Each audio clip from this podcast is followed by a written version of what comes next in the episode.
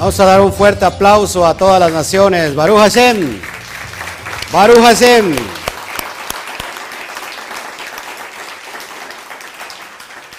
Bueno, pues después de un acalorado día, una acalorada tardecita comiendo ahí con todos los hermanos, pues vamos a meternos hoy a estas profundidades que el bendito sea nos tiene hoy resguardados. ¿Se escucha bien todo? Sí, tengo audio ahí. Acá tengo, pero bueno. Todos listos para ver esta perspectiva que le he llamado, vamos a estudiar hoy la porción número 39, que se llama Jucat. Jucat que significa que tiene que ver con mandamiento, precepto, ¿ok?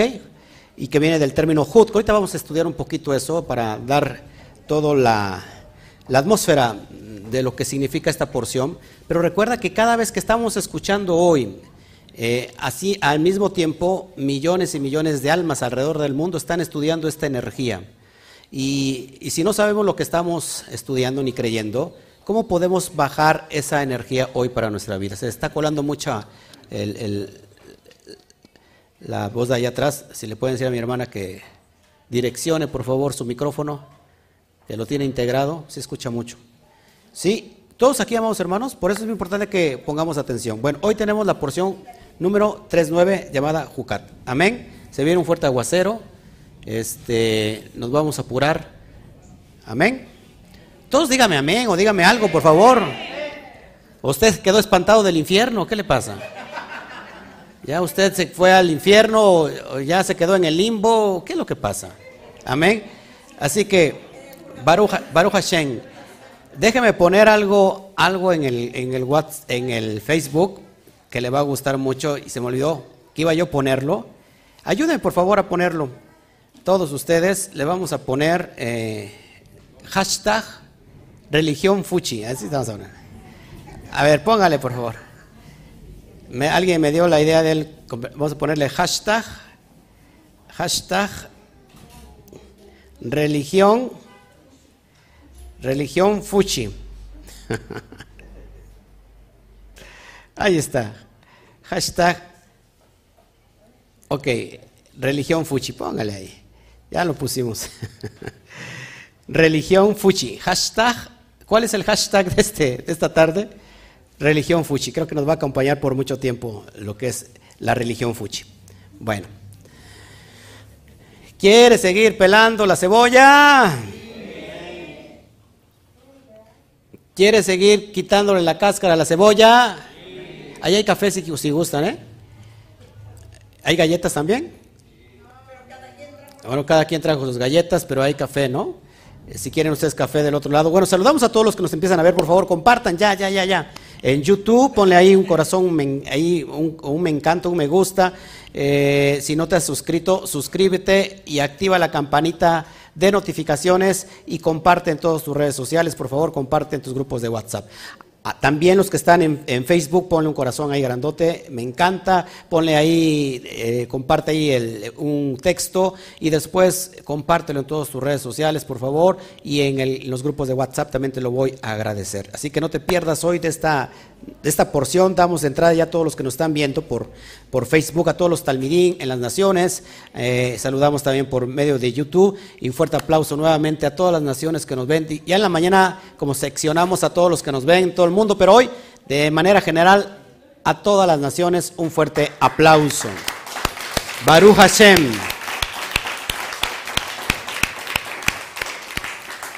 Así que no se me duerma, vamos a avanzar, amados hermanos, huele a cafecito. Bueno, muy bien, y vamos a someternos hoy de lleno a este estudio. Hoy vamos a ver, y que, y que abarca sobre todo, y que mundo mucho hablamos sobre la vaca roja. Yo ya hablé el concepto de la vaca roja, y dije otra vez volver a traer a la vaca roja este año. Creo que la voy a dejar descansar tantito a la vaca roja, y vamos a hablar desde otra perspectiva, porque, porque hay, mucha, hay mucha enseñanza en esta, en esta tarde de Shabbat. Así que Saluda a tu hermano, dile qué bueno que estás hoy aquí. Yo pensé que te habías perdido en el infierno, pero veo que, que regresaste. Baruch Hashem. Amén. Religión Fuchi. Fíjense, amados hermanos, hace un rato en la mesa platicaba yo con mis hermanos. Eh, cuando tú recibes críticas, eso es bueno.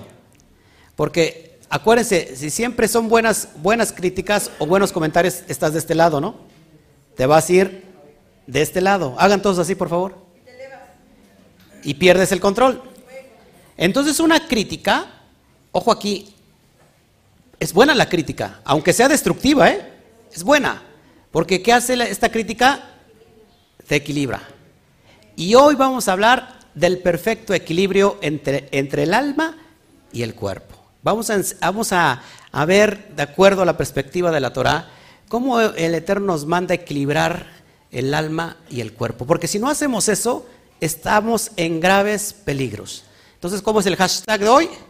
Hashtag religión fuchi. Bueno, creo que se, va, a hablar mucho después de esto. Bueno, vamos a, abrir entonces el, texto, amados hermanos. Baruch Hashem por todo lo que el Eterno está haciendo. Yo me alegro con todos ustedes. Y, y hoy la porción abarca, es la porción número 39.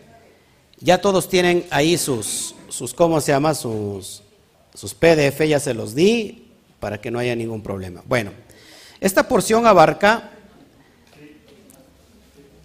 la lectura es del libro de Números, en hebreo Bamidbar, capítulo 19, del verso 1 al capítulo 22, versículo 1. Es decir, tenemos ahí varios capítulos que encierran esta porción. ¿Qué significa parasha? Porción. La porción que estudiamos durante todo un año, estudiamos la Biblia, los cinco libros de Moshe, perdón, estudiamos la Torah, los cinco libros de Moshe. ¿Cuántas porciones estudiamos durante el año? 5, 4, 54. O sea que estamos en la porción número 39. Qué rápido se va el año. Qué rápido se va el año. Y bueno, vamos entonces a leer el primer texto. ¿Sí? Voy a poner mis rollos del Qumran aquí porque después dicen que no saco mi Torah. Bueno, acá la ponemos. Está poco polvosa. Este, no porque no se use, sino por el. Usted sabe, estuvo mucho tiempo en el, en esa cueva del Qumran que todavía huele a polvo. Bueno, vamos a leer el primer verso. Vamos al libro de Números, nuevamente capítulo 19, por favor. Vamos para allá, por favor, y que, que yo lo digo con mucho respeto. Es que, amados hermanos, imagínense dar una prédica sin, sin reírse. ¿Creen que reírse sea malo? Pues no, no es malo, todo lo contrario. Exactamente. Bueno, vamos a leer la porción, el capítulo 19, verso 1 al versículo 2. ¿Ya lo tienes? Dice así. Adonai habló a Moshe y a Aarón diciendo, esta es la ley ritual que Adonai ha ordenado. Ordena al pueblo israelita que te traiga una vaca roja sin defecto, en la que no haya defecto y sobre la que no se haya puesto yugo. Hace un año hablamos sobre la vaca roja. Amén. Voy a empezar a, dar el resumen general y después me voy a, meter en la aplicación de hoy, de esta tarde, cómo equilibrar el alma y el cuerpo. Si hoy agarra la idea, usted va a empezar a avanzar mucho en la fe. Amén. Acuérdate que la palabra jucat viene de un término hebreo llamado huk. ¿Se acuerdan qué es huk? En, plural, hukin. ¿Se acuerdan qué es? ¿Eh? Preceptos, mandamientos. De los 613 mandamientos hay tres secciones, rápido solamente para dar un, bosquejo general. Hay los Mishpatim, Edot y Juquín. De los 613 hay tres secciones. Los mandamientos Mishpatim, ¿qué son? Los mandamientos que son lógicos, que están comprensibles en nuestra lógica y que son de fácil entendimiento. Por ejemplo, no robar, no matar. Está claro, ¿verdad? Que no hay que explicar por qué no hay que robar ni no, ni no matar. Un mandamiento edot, ¿cuál sería? Edot. Los testimoniales, los que dan testimonio. Cuando guardamos una ley, estamos dando testimonio de algo. Por ejemplo, el Shabbat es un, es un mandamiento edot. ¿Por qué? Porque estamos dando testimonio que el Eterno hizo todo lo que vemos en seis días y el séptimo descansó de la obra de su, de su, de su trabajo, de sus manos. Estamos recordando que el Eterno hizo todo en seis días y el séptimo descansó. Esos son los mandamientos Edot. Pero los mandamientos Juquín, ¿qué son los mandamientos Juquín? Los que no tienen lógica, los que no se, los que no se comprenden con una razón intelectual. ¿Por qué se tiene que hacer? Simplemente se tienen que hacer y obedecer. Por ejemplo, la vaca roja. La vaca roja es un mandamiento que nadie sabe y nadie supo. Los más sabios dan explicación, y yo ya di la explicación hace un año, y por qué la vaca roja conecta con el estado mesiánico. ¿Por qué la vaca roja conecta con Mashiach? ¿Todos aquí? Yo ya lo di hace un año. ¿Está prendido ese micro? Apágalo tantito para que no... Ah, ok. Bueno, todos aquí estamos bien. Entonces, mandamiento Huk es un mandamiento que no tiene comprensión lógica, pero se tiene que, que hacer y es por siempre y para siempre. Así que, amados hermanos, lo que voy a empezar a enseñar no está en sentido literal, no está en sentido derash, ni en sentido remes. Lo que voy a empezar a enseñar es en el sentido sot, en el sentido del alma. Si nos vamos para allá, vamos a entender muy claro lo que los códigos que tiene resguardado esta porción. ¿Todos aquí? Ok. Entonces, acuérdate que esta porción está llena de cosas enigmáticas. Por ejemplo, la vaca roja.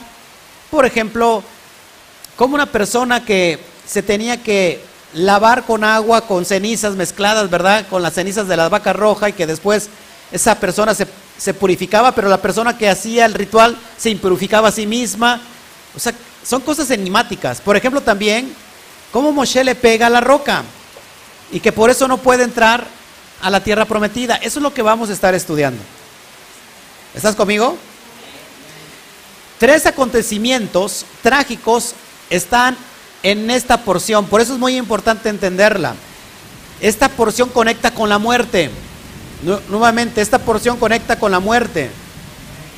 Y está lloviendo mucho. Espero que, que se pase rápido y que a ver si pueden escuchar con su, en, su, en su audio. ¿Se escucha bien todavía? ¿Sí? Perfecto. No se oye mucha. Está claro. Yo sigo entonces. A ver si me tratan de escuchar ustedes aquí. Entonces, tres acontecimientos trágicos resguardan esta porción. ¿Todos aquí? Ok. Fíjese, cuando los israelitas arribaron al desierto de Sin, fue en un 10 del mes de Aviv. Miriam, la hermana de Moshe, muere. Miriam tenía 125 años de edad cuando ella falleció. Todos esos son códigos. Miriam era la encargada de localizar los pozos de agua a través de esa larga travesía por el desierto. Así que Miriam está conectando con agua. Es muy importante entender eso. Cuando Miriam muere, ¿qué creen? Se acaba, el, se acaba el agua. Y es por eso que el pueblo entonces empieza a quejarse porque no había agua. Y entonces el Eterno manda a Moshe a que vaya a la roca y que en esa peña le hable para que brote el agua. ¿Y qué vemos en el relato de Moshe?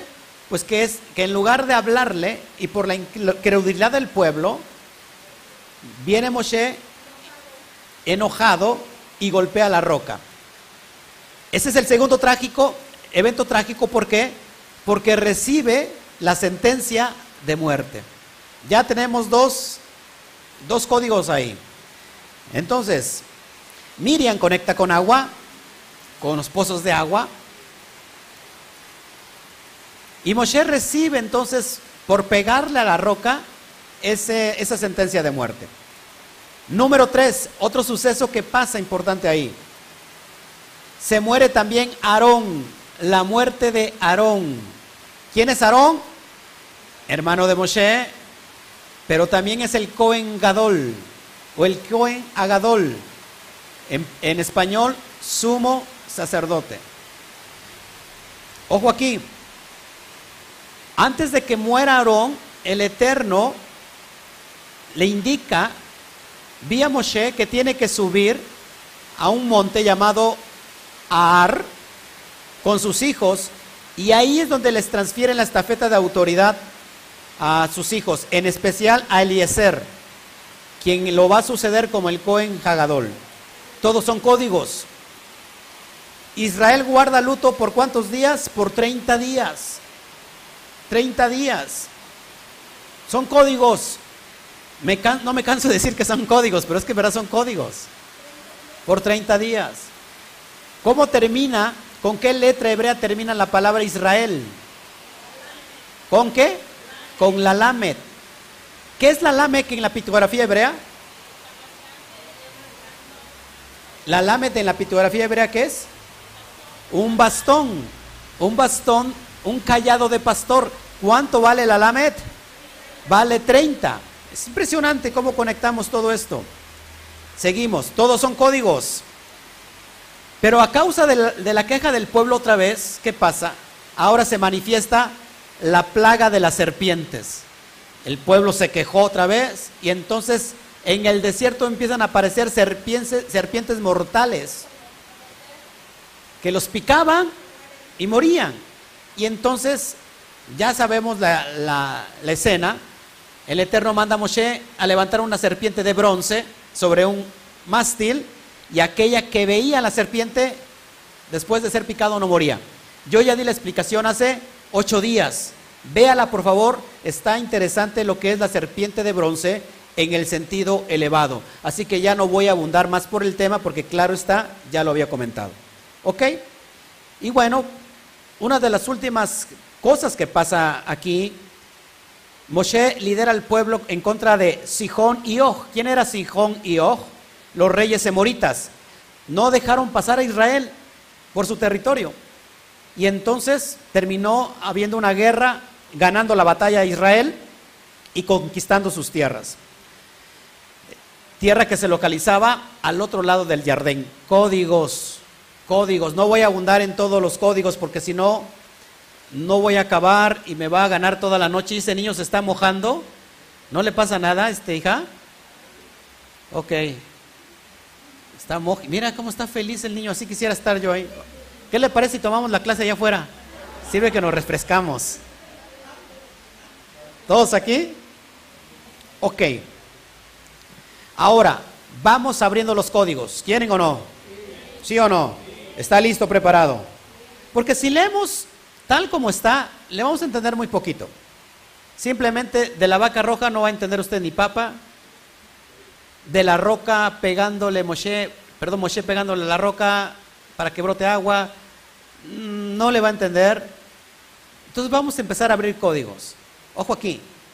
La gran generación del desierto recibió tres poderes que son méritos que se desprenden precisamente de estos tres grandes líderes. ¿Quién era primero? Moshe. Bueno, ¿quién murió primero? Miriam. ¿Qué representa Miriam? Apúntelo, un manantial. De hecho, la palabra Miriam empieza con la letra men. Letra men hebrea es, su pictografía hebrea es unos surcos de agua. Amén. Entonces el mérito de Miriam era un manantial. El mérito de Aarón, las nubes de gloria, la Shejina. ¿Está conmigo? Y el mérito de Moshe es el maná. Tres cosas en el desierto, tres méritos en el desierto. Agua, Shejina y maná. ¿Todos aquí? Espero que se esté escuchando esto. Estoy en la explicación ya más profunda y empieza a brotar agua. Así que como no le voy a pegar yo a la roca, voy a orar, Padre, abre los cielos en este momento, papá, porque estamos dando tu ordenanza, tu palabra, tu Torah, y aún los cielos se sujetan a tu palabra, papá. Así que en este momento, papá, bajo tu voluntad, abre los cielos en este lugar para que pueda yo dar esta explicación con mucho amor a toda la comunidad que nos ve. Amén, amén y amén. Bueno, Moshe golpea la roca y es ahí donde me voy a posicionar para abrir estos códigos profundos. ¿Qué significa esto de golpear la roca? Si se pone usted a pensar, ¿cómo es posible que por un solo error, el gran mérito de Moshe Rabenu, que por un solo error no le hayan permitido entrar a la tierra prometida? No se distraiga, deje usted eso, estoy abriendo códigos, deje usted eso, olvídelo, olvídelo. Estoy abriendo códigos. Eso es lo importante. ¿Por qué por un solo error Moshe tuvo que pagar las consecuencias? ¿Por qué? ¿Por qué? ¿Acaso, acaso pesan más los errores que los méritos? ¿No pueden pesar más los méritos que los errores? Si te das cuenta, a mucha gente que siempre tú le has dado muchas cosas, que no le has fallado, que has hecho lo bueno, que te has esforzado, por un solo error te crucifican, por un solo error te desechan. ¿Ha visto eso?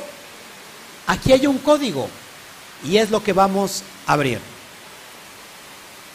Te voy a enseñar cómo interpretar en el nivel SOT les voy a enseñar cómo interpretar en el nivel SOT. ¿Qué encontramos en el relato, por ejemplo, que estamos tratando? De Moshe pegándole a la roca. Cuando nosotros queremos interpretar el texto literalmente, no vamos a poder interpretarlo. ¿Por qué? Acuérdense que hay una regla, que muchas, veces lo literal no se interpreta, sino hasta que se va en el sentido más elevado que es el Sot. Así que los voy a llevar conmigo y nos vamos a, ir al nivel más elevado para abrir allá arriba los códigos y entonces una vez abierto el código, lo bajamos para que esto sea de enseñanza. ¿Todos aquí? Entonces vamos a abrir el código. Cuando vemos personajes en la Biblia, ¿De quién estamos tratando? De Moshe, de Miriam, de Aarón, del pueblo de Israel, de, la montaña, de los pozos de agua, de, de lo que tú quieras. Tenemos que quitar todos los elementos, todos los personajes. Dejan de ser personajes para poder integrarlos a un solo personaje. ¿Quién es este personaje que interactúa ya en el nivel SOT? Apúntelo, el alma. Moshe, Aarón, son alusiones que van directamente a nuestra alma. Por eso, nuevamente, la clase de hoy, hashtag religión Fushi, que se llama y que tiene que ver alma y cuerpo en perfecto equilibrio, es prácticamente enseñarles a ustedes cómo tener mantener el equilibrio entre el caballo y el jinete, o entre el jinete y el caballo, entre el alma y el cuerpo. Creo que si nosotros sabemos discernir cómo vivir en equilibrio, vamos a ganar muchas cosas. Y no se puede entender hasta que vayamos al nivel SOT. Así que todo lo que vemos aquí a, simple vista no tiene lógica. ¿Qué tenemos que hacer? irnos nuevamente a la parte más elevada que es el Sod. De todas las narraciones que vemos en las secciones del Tanakh, ojo aquí, el Humash, ¿qué es el Humash? Los cinco libros de Moshe.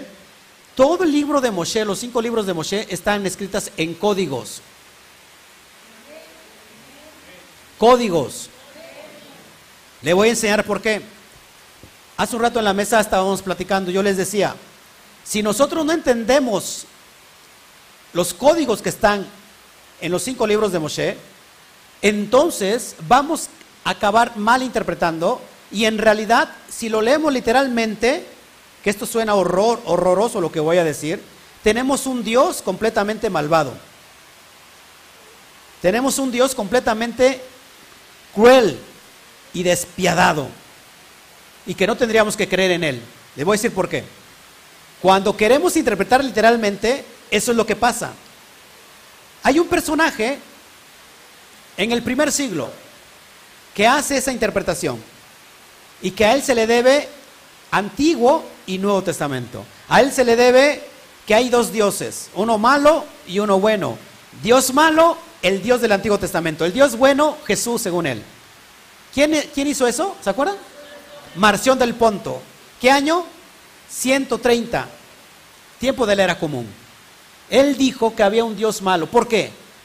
Porque los relatos bíblicos de la Torah mencionan a un todopoderoso, a un Dios, así lo voy a decir, que manda matar niños, mamás, abuelos, de todo.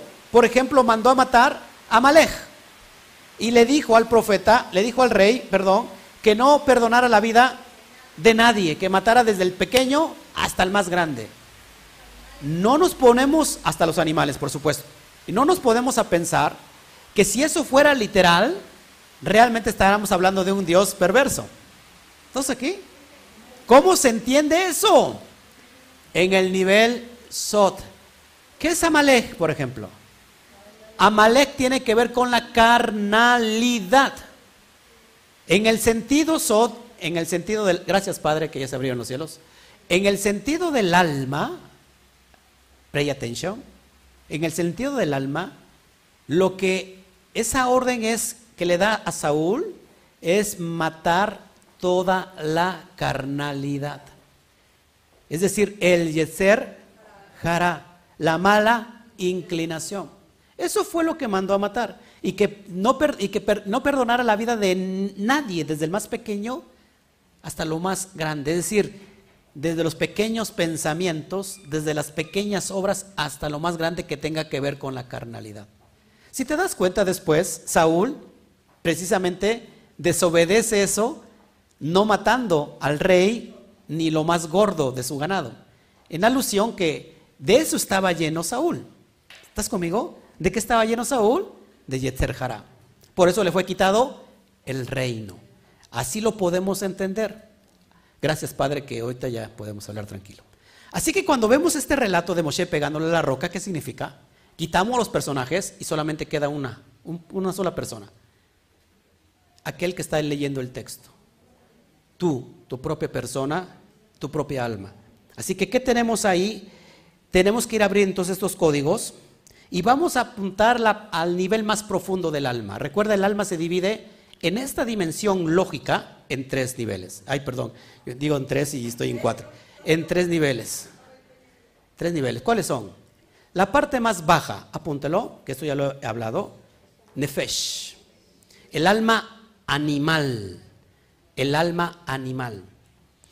En esa, en esa dimensión el hombre tiene su alma en un estado animal, porque en, esa, en ese nivel, en el nivel más bajo del hombre, está lo que se conoce como los instintos. ¿Cómo son los instintos? Animales. El hombre come, bebe, se reproduce, hace esto por aquello, hace aquello porque por instinto. Simplemente están en el nivel más bajo. En ese nivel, el alma está pasiva, pasiva a los códigos de la Torah. Esa alma está pasiva a obedecer la Torah. Esa alma está como que, ¿cómo se puede decir la palabra? Eh, indiferente a la Torah. Ese es el primer nivel más bajo. Prácticamente todos, venimos de ese nivel. ¿Cuándo, empezamos? ¿Cuándo caímos en ese nivel? Es un código. ¿Cuándo empezamos en ese nivel? ¿Cuándo caímos en ese nivel? En la desobediencia de Adán. ¿Todos aquí? Después tenemos, segundo nivel, Ruach. ¿Qué es Ruach? En hebreo es las, eh, las emociones. Bueno, en hebreo es espíritu. Ruach tiene que ver con las emociones. Una persona que es emocional es una persona que es volátil. No sé si conoce personas de ese tipo, que de repente va caminando y le saluda, casi casi le, besa, ¿verdad? Y dice, ay, ¿cómo estás? ¡Qué padre! wow, wow. Hasta te grita, ¡wow! ¡Hola, manita! ¿No? Y la ves ese mismo día, de regreso, y como te saludó efusivamente, también le dices así, y te quedas así porque ni te peló. ¿No? ¿No? no ¿Sí has conocido eso? Esas personas viven en sus emociones. ¿Las emociones son malas? Lo que pasa que en ese nivel del alma, cuando el alma está tan baja, las emociones están trabajando a su favor del alma animal. ¿Sí? Y esas emociones le sirven más que para animarse, para desanimarse. Entonces el nivel intermedio es Ruach. Después tenemos el nivel más elevado en esta dimensión y comprensión lógica. ¿Cuál es? La Neshama. Neshama, apunte esto muy bien. La Neshama es cuando el hombre ha matado a Malek. Cuando el hombre deja de ser Saúl y se, se convierte en Melech David, en el rey David. ¿Está entendiendo o no está entendiendo? Cuando el hombre vive en esa condición, ha matado la carne, ha matado el Yeter Hará, y ahora él le da órdenes a su propia carne, a su propio cuerpo. Por eso Pablo decía, el hombre viejo que estaba viciado, hemos muerto ya al pecado, el Yeter Hará. Entonces aquí. Por eso dice que las cosas viejas pasaron. He aquí las viejas nuevas. No, no dice así, ¿verdad? Las cosas viejas pasaron, he aquí todas son hechas nuevas. Yo pues a mi, a mi esposa la veo nueva todos los días. Digo, pues está el texto ahí, está cobrando vida. ¿Estamos aquí todos? ¿Me están entendiendo? Las otras dos dimensiones que no vamos a tratar hoy, porque estas se entienden en la supralógica. En la supralógica, ¿qué es la supralógica? más allá de la lógica. Eso es lo que dice, supra, más allá. Que no tiene entendimiento que tenga que ver con la materia, es algo muy elevado. Es Hayá, que significa, tiene que ver con vida, y tenemos la otra, Yehida. Yehida es la parte donde te conectas con uno, con el bendito sea. Yehida tiene que ver con Ejat, con Yihud, unión, uno, unidad te conectas con el bendito sea. Pero para eso hay niveles, porque hasta en los tinacos hay niveles. ¿Todos aquí? Ahora, entendiendo esta concepción de que todos los personajes quedan fuera y solamente te queda el alma, el personaje principal es el alma, y que ahora sí podemos entender entonces qué es lo que significa todo esto. Bueno, aquí pongo una reflexión, me gustaría que la voy a leer. Entonces, para esto debemos dirigirnos al alma. Primero tenemos que quitar todos los personajes de la escena, ya que esta historia en realidad es una analogía que apunta a nuestro ser interior. La Torah es un conjunto de preceptos, ¿sí? Pero no tiene nada que ver con conceptos religiosos, porque cuando lo tomas con conceptos religiosos te pierdes, pierdes el, propósito del alma. Religión es, en verdad es un exilio donde el alma tiene que emigrar. La historia de Israel, presta atención, la historia de Israel en realidad es la historia del alma. Y ya muchos se quedaron así. La historia de Israel en verdad lo que es es una alusión a la historia del alma. Así que los preceptos, o bien yo no le llamo preceptos, mejor le llamo códigos, son la clave para que el alma salga de la esclavitud egipcia. Egipto tiene que ver con la parte inferior. Egipto hace alusión al cuerpo. Cuando una persona está en esclavitud, cuando una persona está dominada por su Yetzer Hará, en realidad esa persona está esclava en su Egipto. Egipto es el cuerpo. Egipto es las cáscaras, como son cáscaras como de suciedad, que impiden que la luz de la Torah venga a alumbrar esa alma que está todavía resguardada en las, en las que le llaman en el judaísmo eh, místico, las clipot. Está, está resguardando y es un faraón que tiene trabajando al, alma en el nivel de nefesh, como su esclavo, como su esclava, haciendo ladrillos mentales. Es decir, el alma en ese nivel o el ser humano en ese nivel está empezando a construir ladrillos y esos son las ideologías y los dogmas religiosos. Como hace un ratito, ¿no? La persona que no está de acuerdo contigo va normalmente te va a decir eres un hijo del diablo. ¿Por qué? Porque no estás de acuerdo con lo que él cree y viceversa. Entonces la gente se anda matando por el nombre, porque no es así, porque no es asado. Están viviendo qué? En esclavitud. Porque han levantado fortalezas mentales. ¿Todos aquí? Hay un corazón, perdón, hay un faraón que no permite que ese Israel o esa alma que está todavía esclavizada pueda salir. Y ese, y ese faraón tiene el corazón endurecido.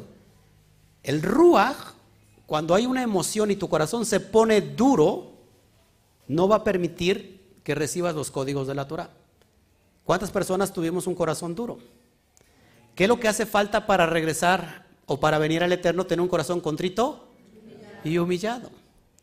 Así que es importante que para que el, el alma recorra el proceso de ascensión de la de la elevación, es necesario primero romper el corazón duro de Faraón. ¿Estás de acuerdo conmigo? No te duermas. Porque estamos hablando, como que amén? No, no, no se duerma usted. No te duermas, dice amén, me duermo. No, no es cierto. Estamos aquí porque esto es interesante por lo que, lo que tiene usted que entender. Se hace mucho bachorno, pero es más importante esto, van a ver que van a ser elevados. Si quieren, abre la, abre la, sí, porque se encerró mucho. ¿No le hace daño a tu hijo? Ábrela. Ábrela, hija, por favor. ¿Estamos, ¿Me están entendiendo? Ok. Entonces Egipto es Misraín. ¿Qué significa Misraín? Ahí vamos entendiendo todo esto. Egipto o Misraín, que es en hebreo. Misraín significa entre dos límites. Cuando el alma no puede tener relación con el bendito sea, es que está limitada, está bloqueada por esas cáscaras. Esas cáscaras es Egipto. ¿Cuántas personas de alguna manera buscamos la verdad, buscamos lo espiritual y muchas veces fracasamos? ¿Por qué? Porque hay dos límites, algo que nos limita a tener la relación directa que solamente se encuentra en la Neshama, con el bendito sea.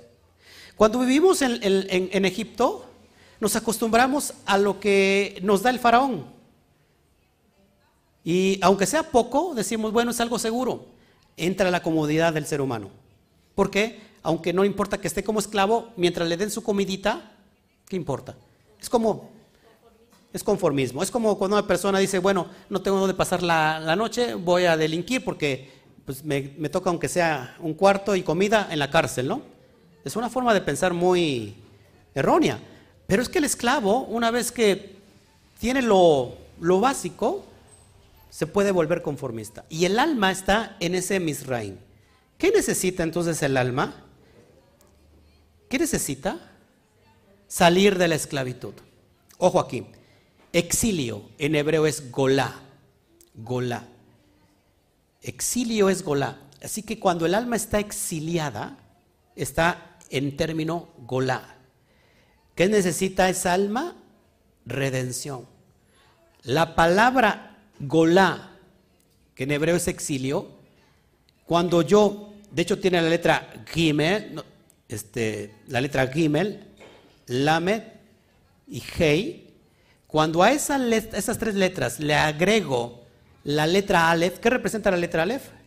El Todopoderoso, Hashem, el bendito sea, Akadosh Barujú, eh, el, Padre, Dios, cuando a Golá le aumento y bajo ese código, ese exilio, le aumento ese código que es el bendito sea, la palabra Golá ahora se convierte en Geulá.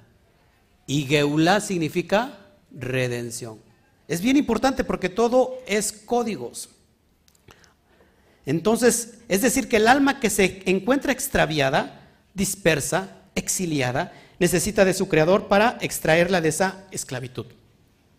Hashem está representado por la letra Aleph, como les había dicho. De hecho, la palabra Hashem al revés o transmutada es Moshe. ¿Quién saca al alma de la esclavitud egipcia? ¿De la esclavitud egipcia? Hashem. Es decir, que Moshe, que va a Egipto a sacar al pueblo de Israel, este actor o esta acción en realidad es el bendito sea trayendo su propia Torah para rescatarnos de ese estado inferior en donde habíamos estado. Ahí en ese estado estábamos en oscuridad, ahí en ese estado estábamos muertos en medio de nuestros delitos y pecados. ¿Se acuerdan del Valle del Hueso Secos? Esta es alusión directa al alma. El alma tiene que revivir, el alma tiene que resucitar. Ojo aquí, ojo aquí, resucitar, no se me duerma. Nefesh, Ruach, Neshama. He aquí que yo, que Mashiach murió y resucitó al tercer día. Nefesh, Ruach y Neshama. ¿Qué es resucitar al tercer día? Llevar el alma del exilio hasta la parte más alta, superior, que es la Neshama. Neshama tiene que ver con el sentido mesiánico. Por eso Pablo decía, ahora vosotros tienen la mente del Mashiach. Hasta que todos hayan llegado a la estatura del varón perfecto. ¿Qué estaba diciendo Pablo? Todos tenemos que morir en una cruz, literalmente. ¿Qué es lo que estaba diciendo Pablo? Tenemos que elevar el alma a través de la Torah, de los preceptos de la Torah, a través de los códigos de la Torah. Resucitar el cuerpo que estaba ahí eh, muerto, en, descomposición. De hecho, no había cuerpo, sino que puro hueso. Dice el profeta Ezequiel, le dijo, ¿qué ves, hijo de hombre? ¿Qué ves? Veo un valle de huesos secos y secos en gran manera. ¿Y qué le dijo el padre? Profetiza, hijo de hombre, hijo de hombre. Ven Adán, profetiza y dile así a esos huesos. Y empieza la profecía y entonces de ahí se levanta un gran ejército. Es el alma saliendo de ese valle seco. Porque cuando el alma está en Egipto está completamente seco, está muerto. ¿Estás entendiendo? Y esa alma tiene que resucitar. Tres niveles para llegar al nivel más alto de la conexión con el bendito sea. ¿Todos aquí? Bueno, entonces vamos, vamos avanzando en esto para que lo vayamos entendiendo. ¿Qué necesitamos entonces? En un estado de exilio, redención. De hecho, la palabra Gálatas, en hebreo Gálatas se puede decir galut. Y galut significa dispersión. Un alma dispersa es aquella que se halla lejos de la casa del Padre, lejos de esa dimensión alta. Por eso el hijo pródigo tiene que regresar a la casa del Padre. El hijo que se fue y malgastó todo, es más, se fue y tocó el fondo porque dice que comió de las algarrobas que le tiraban a los cerdos, se fue al estado nefesh. No es otra cosa que Adán perdiendo su autoridad hasta perderse, hasta exiliarse. Y prácticamente el bendito sea lo vuelve a rescatar con la diestra de su poder, como rescató a Israel con la diestra de poder que significa la bondad. Y el hijo pródigo, volviendo en sí, regresa a la casa de mi padre, la casa elevada. Entonces todos son códigos, amados hermanos. Ok, entonces, Israel es el sentido más elevado, es el sentido del alma, que ella necesita la salvación estando en el estado más bajo. Ella tiene que romper con los esquemas del Egipto que lo subleva. Egipto está sublevando constantemente al alma, es decir, el cuerpo subleva al alma. Eh, el cuerpo tiene sus necesidades. El cuerpo es como el caballo, que el caballo sin dirección, el caballo va por donde quiera. El caballo tiene necesidades, va a pastar, va a descansar, va a tomar agua. Al caballo no le importa las necesidades del, del jinete. Y cuando el jinete no tiene control, se deja, se, se, abandona a sí mismo montándose en el caballo y el caballo lo lleva por donde el caballo quiere. Pero cuando el jinete toma el control, el jinete es el que le da la dirección. Y ahora, aunque el caballo tiene necesidades, primero el caballo tiene que cumplir y suplir las necesidades del jinete, que lo va a llevar a la dirección que él quiere ir. Y entonces después de eso le va a dar su agua, le va a dar su descanso. ¿Sí me está entendiendo? Y es donde entra el, el ¿cómo se llama? La, la cosmovisión de equilibrar el alma con el cuerpo. Así que, amados hermanos, muy importante que esto que estamos diciendo. Pero tenemos que romper con eso. Así que un alma que busca del bendito sea es esa, ese, ese subconsciente que está ahí tratando día y noche de decirte a través de sueños, por ejemplo, Carlitos, a través de sueños, y te empieza a inquietar. Tienes que buscar del bendito sea, tienes que buscar la Torah, tienes que buscar de cosas espirituales y no nos dejan dormir. Y todo el, y todo el tiempo traemos un pensamiento aquí que, nos está aquí eh, recordando que estamos mal, que estamos en desorden, que tenemos que ordenarnos. Ese es el subconsciente que está, que está tratando de salir de ese Egipto. Pero tu consciente está dormido. No sé si me explico. Tu consciente está dormido porque tu consciente piensa que lo que tú tienes de vida es lo que te tocó y sufrir me tocó a mí en esta vida. Y, y así tienes que vivir y vine eh, vine al, mundo desnudo y desnudo me voy. ¿Y para qué eh, sirve la vida? La vida no vale nada. Eh, y a mi manera, y a mi manera me voy por aquí y por allá. No sé si me explico. Entonces ahí cuando estés sintiendo esto, ese llamado en el subconsciente, es cuando mi hermano, entonces lo que tiene que tienes que hacer lo que hizo mi hermano. Hoy tenemos la alusión del alma, en el ejemplo de Carlos. Porque Carlos me fue a buscar dos, tres veces. No estaba yo. Me había dicho mi esposa que quiere una oración. Le ah, dile que vaya en Shabbat. Porque yo sé lo que digo, ¿no? Y entonces él pudo haber dicho, pastor malo, no me quiso atender, no, no, no voy a buscarlo. Pero de quién era la necesidad y mira, y vino. Es la alusión del alma, que el alma está tomando la iniciativa para salir de esa esclavitud egipcia. Porque nadie puede salir de donde no quiere salir. Israel tuvo que estar de acuerdo para dejar de ser esclavo. ¿Sí me explicó? O sea que el Eterno no mandó a Moshe para ver si querían o no querían.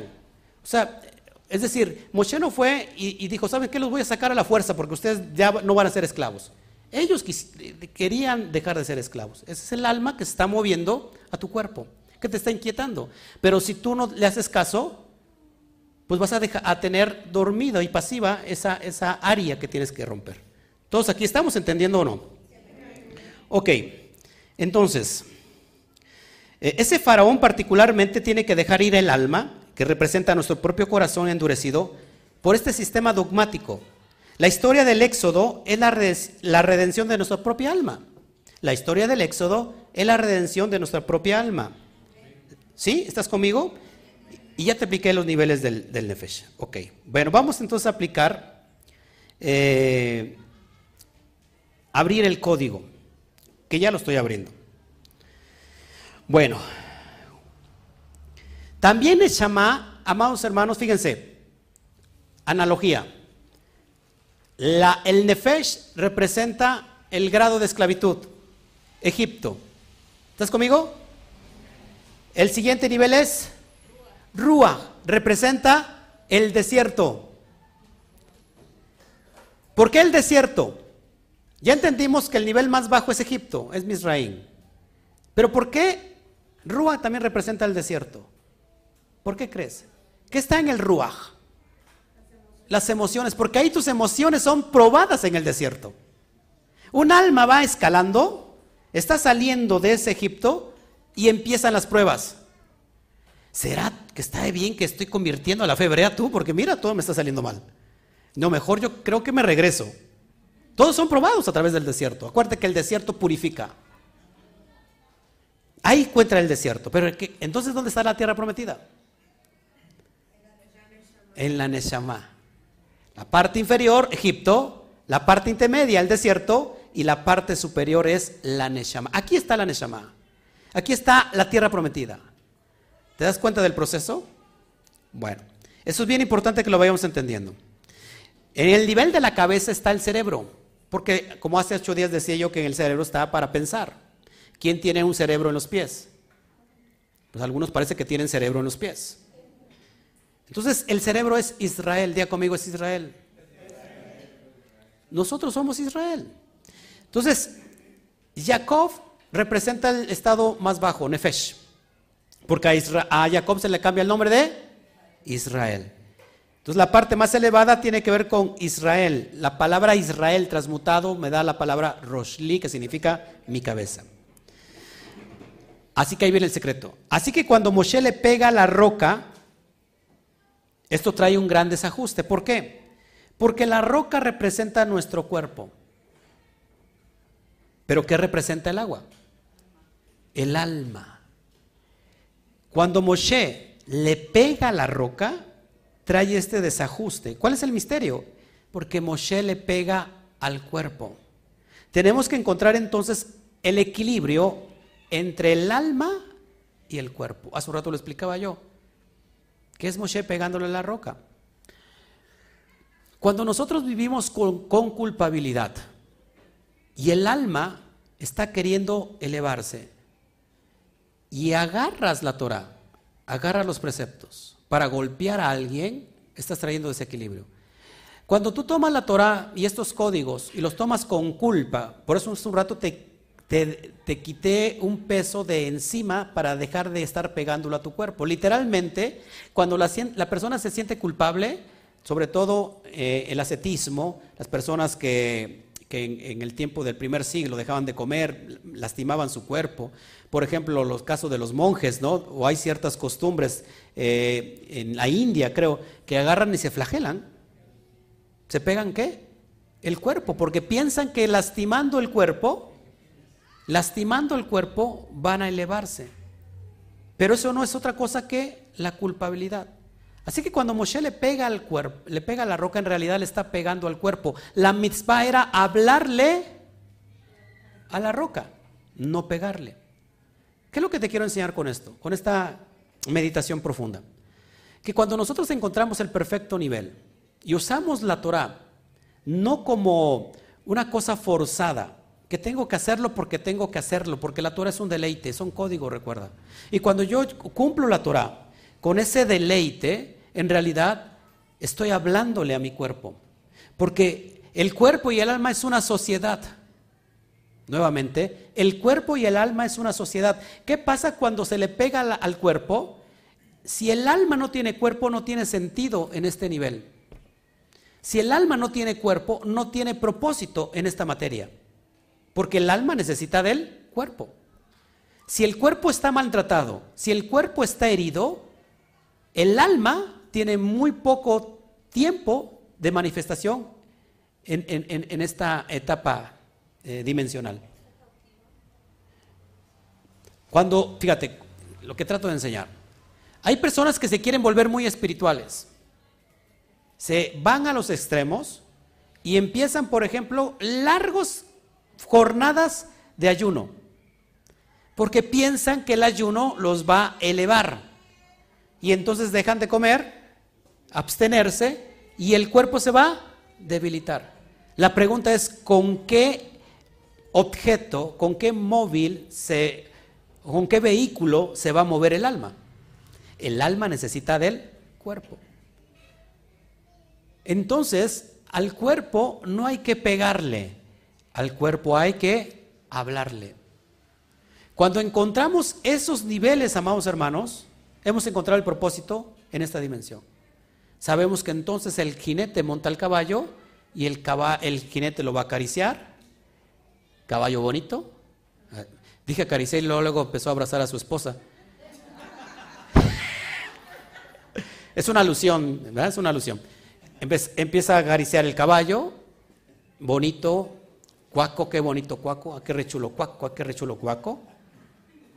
Le da, lo provee de agua, lo provee de un lugar de, alimentación, de un lugar de cobijo, porque sabe que con el caballo va a llegar a su destino.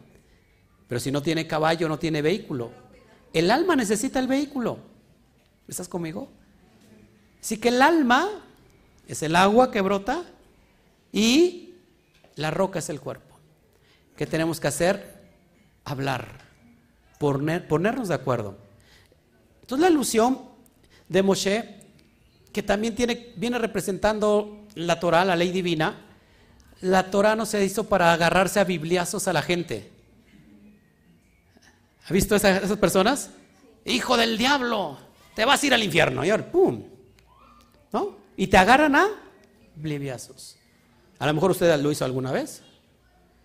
No. La Torah, los códigos no son para pegar.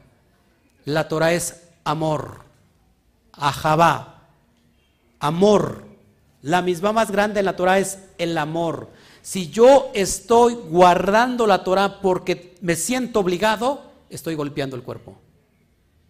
No tengo propósito. Pero si yo estoy guardando la Torah con deleite, estoy cumpliendo el propósito para llevar a mi alma a la parte más elevada que es la tierra prometida. Amén. ¿Entendió? Bueno, ya vamos terminando. Ya vamos terminando, porque eso es muy importante. ¿Ok? Entonces en el concepto elevado, Miriam representa los pozos de agua. Como yo dije hace un rato, su letra inicial es la letra Men. Ojo aquí. Pero en el Nefesh se halla también la sangre. Este líquido fluye por todo el cuerpo. El Nefesh tiene que ver con Miriam también. Porque Miriam, en, el sentido Nefesh está la sangre. Y esa sangre irradia a todo nuestro cuerpo. Aarón que representa el Ruach. ¿Por qué? Porque el Cohen ministra la presencia divina dentro del Mishkan. Necesitamos nuestras emociones, como ese Cohen Gadol, capacitado, santificado, para ministrar la presencia divina. Aquí no le gusta la adoración a través de la música. Es una droga. ¿Sabe qué es una droga eso? Está constituido como una, una droga, por ejemplo, la, eh, yo no sé, nunca he tomado drogas. Este, bueno, salí de drogas, ¿no? Pero no de drogas de insumos, sino de, de drogas este, monetarias, ¿no? De deudas. No, pero la droga, por ejemplo, la cocaína, se está comprobado científicamente que la alabanza, la adoración, produce una, una sustancia que produce la cocaína en el cerebro. Necesitamos al Cohen Hagadol con una con, unos, con un corazón equilibrado, con unas emociones equilibradas para administrar la presencia divina. Entonces el Rúa tiene que ver con Aarón. Y Moshe representa la Neshama. En este nivel, el alma puede integrarse a la Shejina de Hashem y obedecer fielmente los preceptos de la Torah. De esto depende el perfecto equilibrio entre el alma y el cuerpo, entre el jinete y el caballo, entre lo espiritual y lo material, entre lo visible y lo invisible. Cuando encontramos eso, amados hermanos, hemos hallado el shalom. ¿Cuál es lo opuesto de la paz? No, la guerra es un, método para quitar el caos. El caos está debajo. Por eso el Eterno, al empezar a crear los días, separa el caos, separa las tinieblas de la luz, las aguas de abajo con las de arriba. ¿Qué está, qué está haciendo esta alusión? Que cuando estamos nosotros en perfecto equilibrio, estamos en shalom y entonces quitamos de nuestra vida el caos. Porque hay personas que parece que tienen una nube negra todo el tiempo, ¿no? Que les está lloviendo sobre mojado. Ya todo me sale mal, todo me sale mal, todo me sale mal. En realidad es que no todo le salga mal, en realidad es que está viviendo en un caos. Y para eso necesita el shalom. Pero el shalom no puede venir si no hay una guerra. ¿Cuándo se inicia la guerra? ¿Cuándo inicia la guerra? En el proceso de salida, de elevación. Ahí es donde iniciamos la guerra. Es donde tus emociones son probadas. ¿Todos aquí? Y con eso termino, ya para no aburrirlos, porque yo sé que usted quiere terminar y quiere poner en práctica esto y se quiere ir a los cielos de una vez. Me avisa para que tomemos cafecito, aunque sea.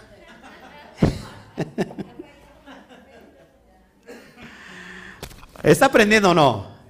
¿Se dan cuenta qué tan fácil en el sentido Sot es interpretar la Torah? Bueno.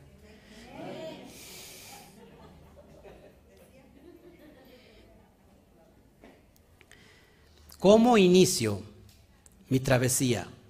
Si estoy dentro, y si me estás viendo del otro lado, si estoy todavía en el área Nefesh, en el área de Egipto, ¿cómo inicio mi travesía hacia la tierra prometida? Apúntelo, a través de plegarias. Plegarias. En hebreo, plegarias es tefilot. Tefilot. Y también las tengo que mezclar con misbot. ¿Qué significa misbot? Mandamientos. Entonces, plegarias, es decir, con el mazo, no, es decir, a Dios rogando y con el mazo dando. Plegarias y misbot. Plegarias y mandamientos, tefilot y misbot. Ambos son alimento del alma. Fíjense, en hebreo, esta porción inicia Sot Hukat. Sot Hukat. Bueno, también se le puede uno anexar el ya. Es el alma que está queriendo salir de Ezequiel. ¿eh? Y ese ya. Ya, que acabe porque ya quiero irme. Esta porción en hebreo inicia como Sot Hukat, así dice en el hebreo, que se puede traducir, este es el precepto, ojo aquí, aquí está, me, estoy bajando al remes, estoy abriendo remes, ya estuve arriba en el Sot y me bajo al remes, empiezo con la gematría, con un código aquí. De la gematría Sot Hukat obtengo 916. Ese, es la, lo que vale la frase soft kukat. Estas son, o este es el precepto, 916. Exactamente, amados hermanos, el mismo resultado de la palabra tefilot, oraciones. ¿Qué nos está demostrando entonces la esencia de esto? Que clamemos con oraciones, ojo aquí, a fin de guardar los preceptos de Akadosh Baruju.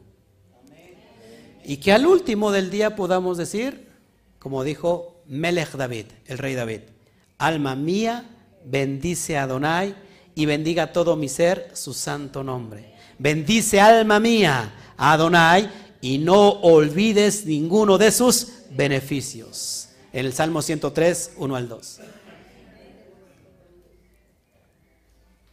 Tu jinete le tiene que dar órdenes a tu caballo. Así como David decía, ¿y por qué te quedas mirando a tu esposo? Te digo, ya te la está regresando. ¿eh? ¿Por qué David decía, alma mía?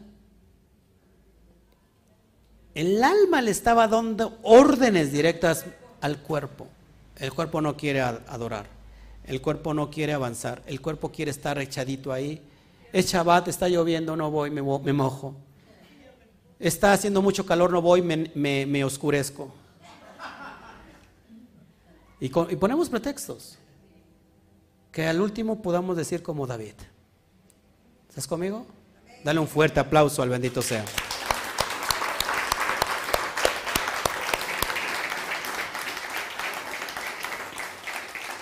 Ahora si hay, si hay preguntas con gusto que tengan que ver con el tema, por supuesto antes de irnos.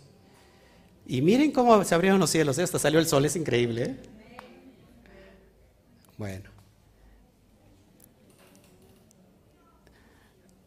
Yo hace un rato le decía a mi hermano Carlos, ¿cómo los animalitos tienen la capacidad de reconocer las grandezas del Todopoderoso? Cada día, al inicio de cada día, los pajaritos se someten a la autoridad y empiezan las parvadas. Empiezan a, ¿cómo se escuchan los, los, ¿cómo se llama? Los cantos, los cantos, porque ya está cayendo el ocaso y se van a resguardar a sus árboles. ¿Cómo los animalitos reconocen la grandeza del Todopoderoso? ¿Cómo su creación se somete? Porque el sol no dice, yo hago mi voluntad y yo ahora no me meto. O la luna que diga, no, pues ahora no salgo. Se somete su creación y toda su creación del Eterno bajo la voluntad. Pero el ser humano, amados hermanos, llega el ocaso y usted anda en su trabajo, anda haciendo lo que, y menos le pone atención a lo que el Eterno está pasando en los cielos, en esa dimensión de darle toda la gloria al Eterno. Y esos que son animalitos. Y que nosotros nos sentimos como personas que pensantes, superiores. Tenemos que aprender mucho de los animalitos. Así que vamos hermanos, este es el tiempo. Ya otro que está inmigrando, ¿eh? Hay mucha migración ya de las almas, ya, brincó de ahí. Acá a ver a dónde pasa, ¿eh?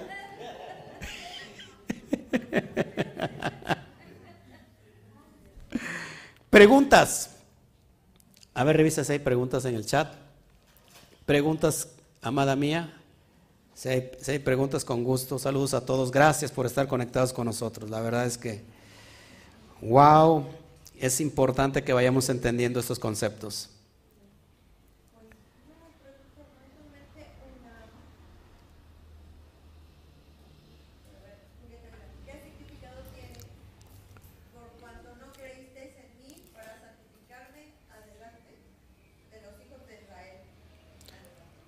Claro, lo que pasa que el alma, el alma que está en el sentido más bajo, no quiere santificar al bendito sea.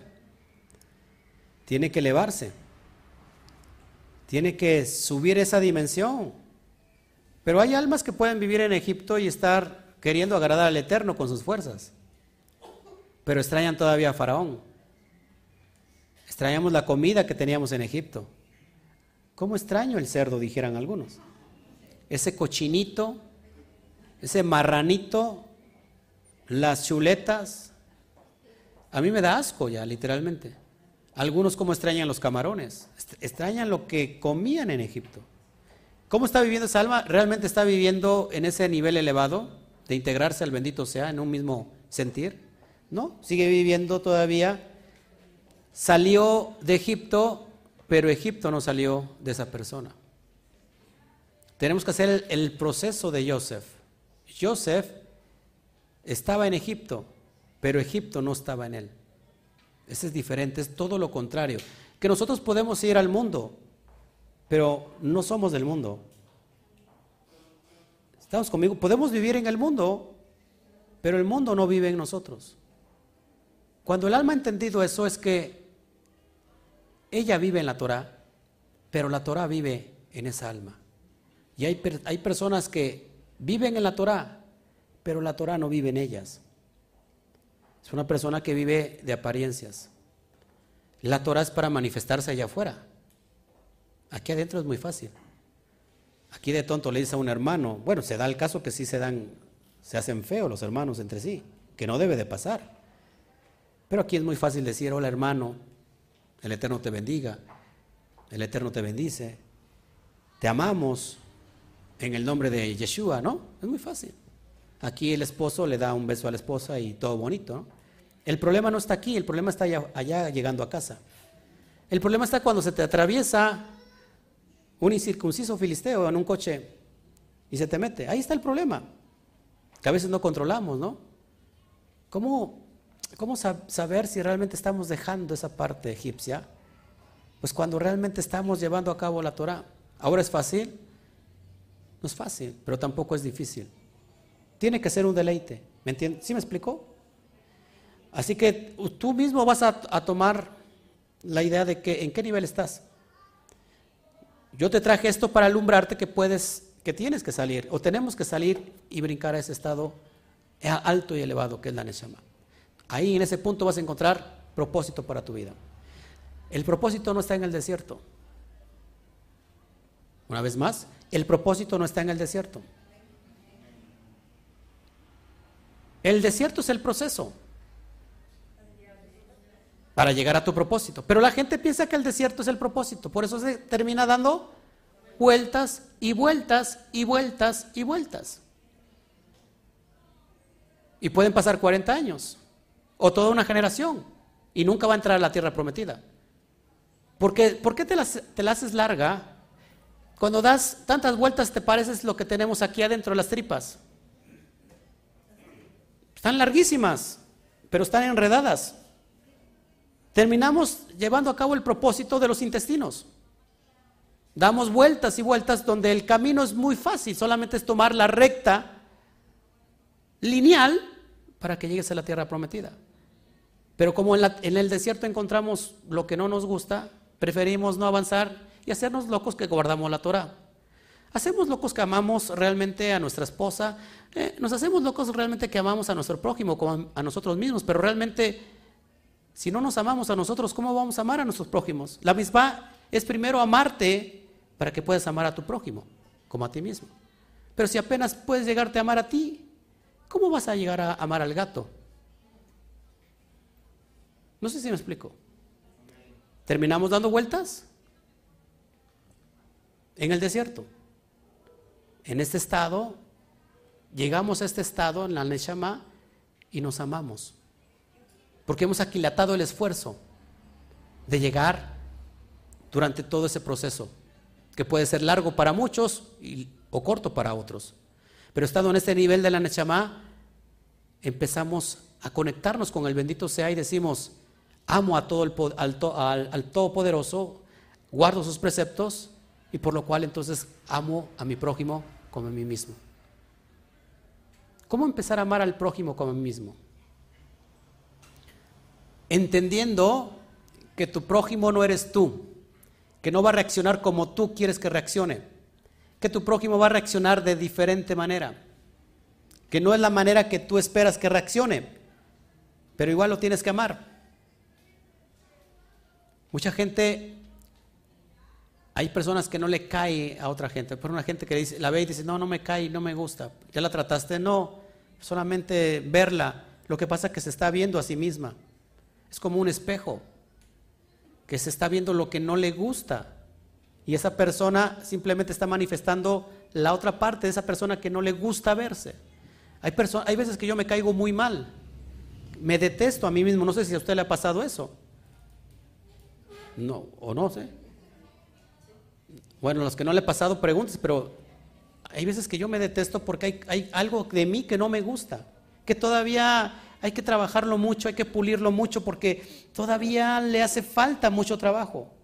Y me veo al espejo y, a veces eso no me gusta, ese Oscar no me gusta, esa versión no me gusta, porque esa versión todavía está tratando de, luchar y quitarse ese ego, ese egoísmo, esa vanagloria, y no me diga, y las que dijeron que hay, hay veces que no se detestan, no me digan que no batallan con, con la vanagloria. No me digan que no batallan con, el ego. Todos batallamos con el ego y la persona que dice que no batalla está batallando con, consigo mismo, porque en realidad todos batallamos. Pero cuando hallamos el, equilibrio, amados hermanos, entonces eh, podemos caminar, seguir adelante, tomar las riendas del caballo y seguir a la tierra prometida. En este nivel está todo lo que nosotros necesitamos. Todo. Todo lo que necesita el hombre. La meditación es en este nivel. La meditación pasa por el nivel del ruach hasta llegar al nivel del cerebro, la neshama. Medita en la Torah, en la ley, de día y de noche. Y haz conforme a todo lo que en ella está escrita, y entonces harás prosperar tu camino y todo te saldrá bien. No necesitas otra cosa. Más que los códigos de la Torah, más que la obediencia a los preceptos de la Torah, llevándolos a cabo por obra. ¿Cuándo los pones por obra? Cuando los pones por práctica. ¿Qué te parece si para practicar esto aprovechamos este tiempo y llegando a tu casa pídele perdón al que le tengas que pedir perdón? Aprovechemos a practicar esto. cancela ese odio y ese rencor que a lo mejor has cargando desde algún tiempo para acá porque no puedes perdonar a fulano o a sutano o a mengano. ¿Por qué no hoy te desalojas de eso. Eso es ponerlo a la práctica. ¿Qué tal si hoy en la noche le dices a tu mujer, sabes que te amo? Quizás no se lo dices, es que no tengo que decírselo, solamente lo expreso. Díselo, porque es importante decirlo. En serio. La mujer no piensa igual que el hombre. El hombre usa mucho el intelectual, lo intelecto. La mujer usa mucho la emoción. La mujer quiere que se lo digas una y otra vez. Yo por eso a mi esposa le digo, te amo, te amo, te amo, te amo. Te ha mordido un perro, ¿no es cierto? Te amo, te amo. Hay que, expresárselo, hay que decírselo. Llegar a casa y sabes qué, amada, te amo más que ayer. Hoy te amo más que ayer, pero menos que mañana. ¿Por qué no lo intentamos? ¿Por qué no intentamos abrazar a nuestro hijo y decirle, sabes qué, hijo, te amo?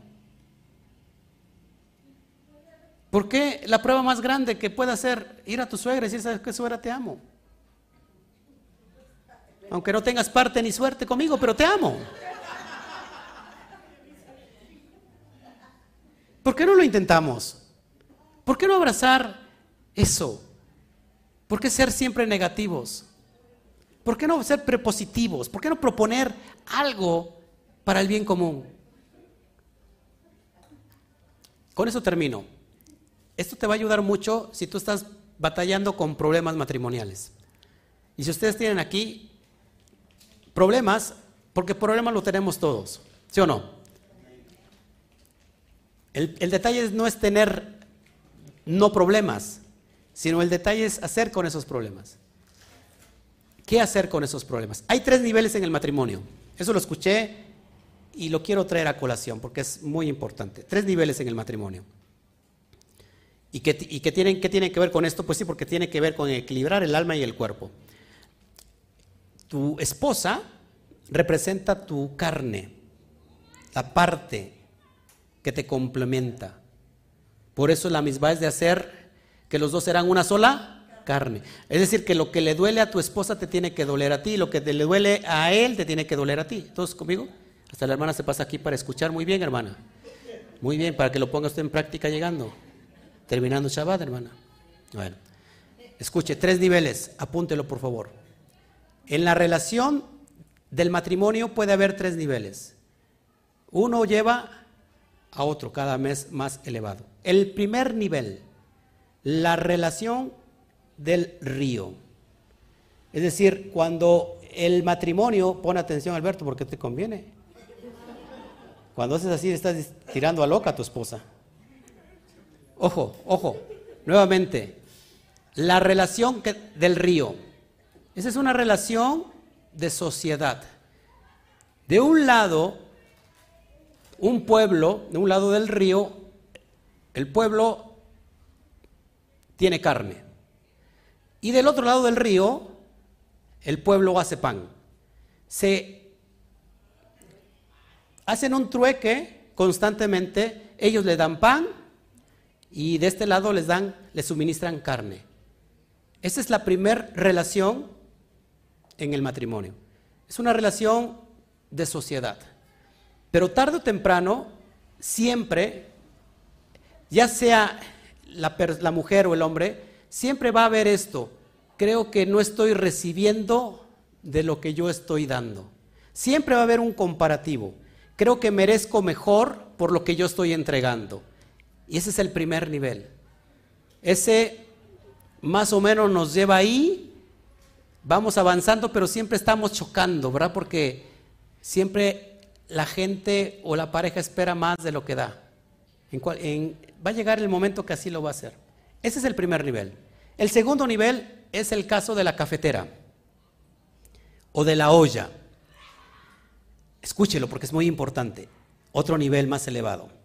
El de la olla, la cafetera.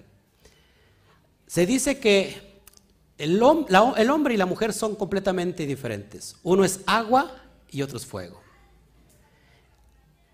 El agua sofoca el fuego, pero el fuego también evapora el agua. ¿Cuál es la posibilidad de que puedan unirse sin perjudicarse? La olla o la cafetera. Porque en una olla pones agua y pones a hervirla y están los dos juntos. Pueden estar los dos conviviendo y están llevando a cabo un propósito. ¿Cuál es el propósito? Que esa agua va a contener café o va a tener quizás un puchero, ¿verdad? Y está trabajando agua y fuego. Pueden vivir juntos. En este nivel pueden vivir juntos. Tercer nivel, el más alto y es donde yo quiero llevarlos. ¿Lo quieren escuchar? el nivel del ave o el nivel del pájaro. Ojo aquí, esto es impresionante. Un pájaro o un ave puede volar 100 metros con sus dos alas. ¿Cuántos metros volará con una sola ala? ¿Eh? Ninguna. En el nivel del pájaro, en el nivel del ave, se necesitan las dos alas para llegar a sus propósitos. En el nivel de la cafetera, los dos pueden vivir juntos, pero en el nivel del ave, los dos no pueden vivir el uno sin el otro.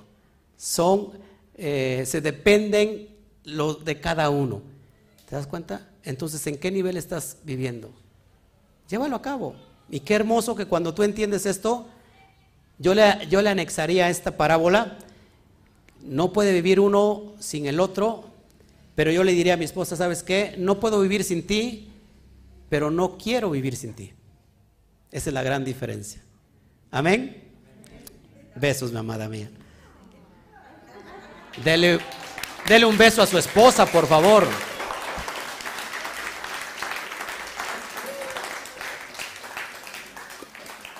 Y el que no tiene esposa o esposo, pues imagínese, al proféticamente. El que están viviendo todavía en el proceso del río. O bien en el proceso de la olla. Pero es mejor vivir en el proceso del ave. Excelente. Bueno, pues me voy. Después de, de esto, que el Eterno me los bendiga. Ah, quiero enseñarle algo, por favor. Es que hay una confusión, no sé por qué. Una confusión muy confundida. El miércoles a las 2 de la tarde tenemos la clase El Logos decodificado.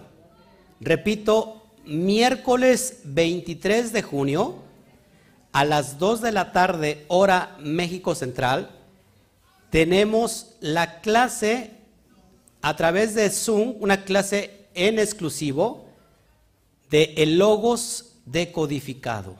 Vamos a estudiar Juan 1, Juan capítulo 1 del verso 1 al verso 14 y vamos a ver desde qué perspectiva Juan está hablando que Jesús supuestamente es Dios. Vamos a ver qué es lo que está tratando de enseñarnos Juan. Mucha gente me está hablando y me está diciendo, pastor, ¿cuándo sube usted la enseñanza? Es que no pude estar con usted en vivo en Zoom el miércoles. Mucha gente pensaba que era para el miércoles pasado. No, yo lo puse una semana antes, desde el martes, y les vuelvo a mencionar, la clase es este miércoles, no la voy a pasar por YouTube, ni la voy a dar por Facebook, es exclusivamente por Zoom.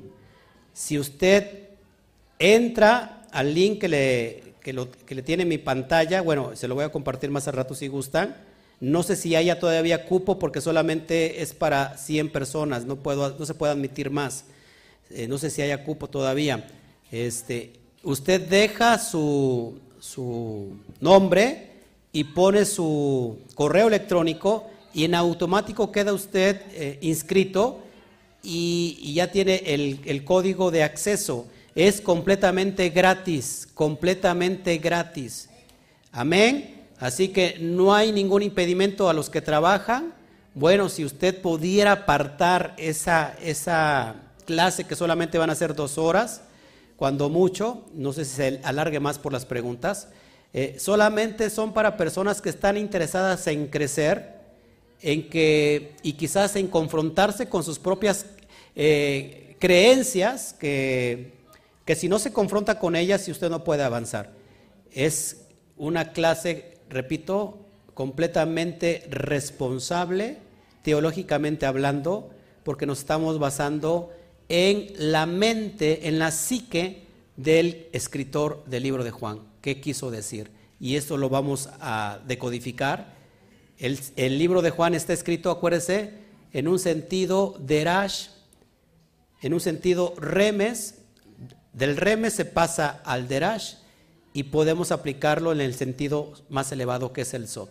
Así que nunca está escrito en literal no está escrito para entenderse literalmente como se ha mal interpretado el libro de Juan, sobre todo el, verso 1 al 14 del capítulo 1. Lo vamos a estudiar desde su correcta exégesis. ¿Sí? Así que estás invitado. Espero que todavía haya cupo. Y si no hubiera cupo y se sobrepasa, ya daría otra vez eh, quizás nuevamente la clase, ahora por quizás por la tarde para que puedan verlo más. Pero si usted puede eh, entrar, eh, le va a servir de mucho si la vuelve a ver. ¿Por qué? Porque lo va a repasar. Así que gracias a todos los que han estado con nosotros. Ya no hay preguntas. Ya para irnos, ahora sí yo no me quiero ir. ¿No hay preguntas? Para irnos. ¿Perdón? Se inscribe, bueno, dejo, te puedes meter a mi página, de todos modos está eh, ahí en YouTube, también el enlace es completamente gratuito, puedes inscribirte ahí y ya vamos a estar estudiando eso a la luz de la perspectiva de la Torah. Vamos a ver el concepto de la Or Aganús. ¿Ha escuchado qué es Or Aganús? La luz escondida, vamos a estudiar esos preceptos, que es la luz escondida que está hablando Juan. Eh, vamos a hablar de lo que es la expresión, lo que se ha traducido como logos, eh, dabar, eh, menra en arameo, dabar en hebreo, pero en realidad hace, hace alusión a la mamar, a la mamar, que significa la expresión. Y vamos a estudiar esos conceptos. Así que no se lo pierda, por favor, está a tiempo de entrar eh, todavía a la clase. Bueno, aquí tengo un, una, a ver.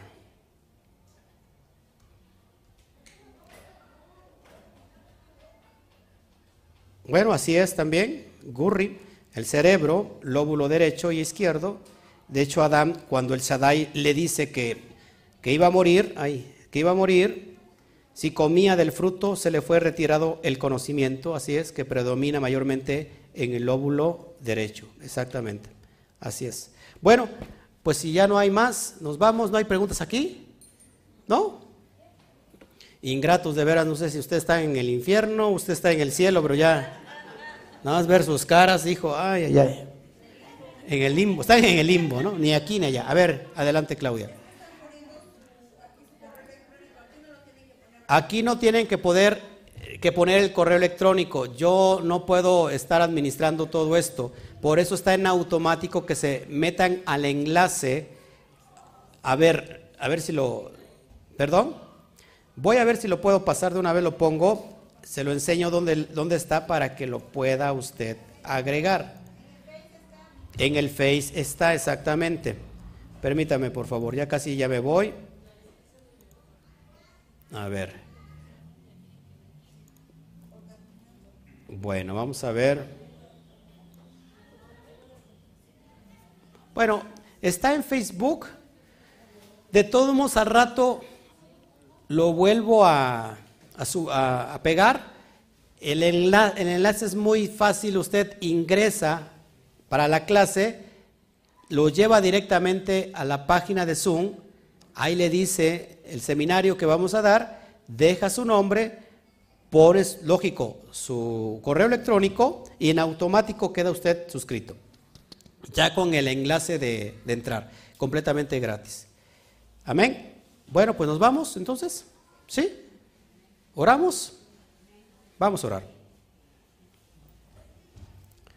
Vamos a orar.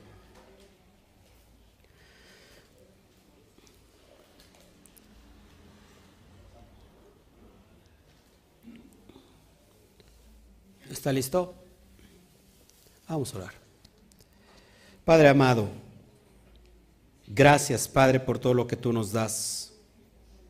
Gracias por poder abrirnos el entendimiento, darnos esa jotma que viene de los cielos, papá, y que nos conecta directamente a esta alma que está hambrienta y sedienta de ti. Así como David decía, mi alma tiene sed del poderoso que está vivo. Mi alma tiene sed de ti, papá. Te pido que esta tarde, cierre de Shabbat, podamos recibir esta energía, esta bendición y que seamos como esas vasijas que cada día se ensanchen más y más para recibir más luz, papá, pero proyectarla también, de tal manera que se vayan ensanchando esas vasijas. Te doy gracias por la vida de todos los que estamos aquí, papá, por la vida de todos los estudiantes a nivel mundial, que tú sigas abriendo ese entendimiento, que sigas, eh, Padre, regresando lo que se perdió del lado derecho del cerebro, que podamos entrar a esa dimensión de Jotma, de sabiduría, papá, del dad, del conocimiento, papá.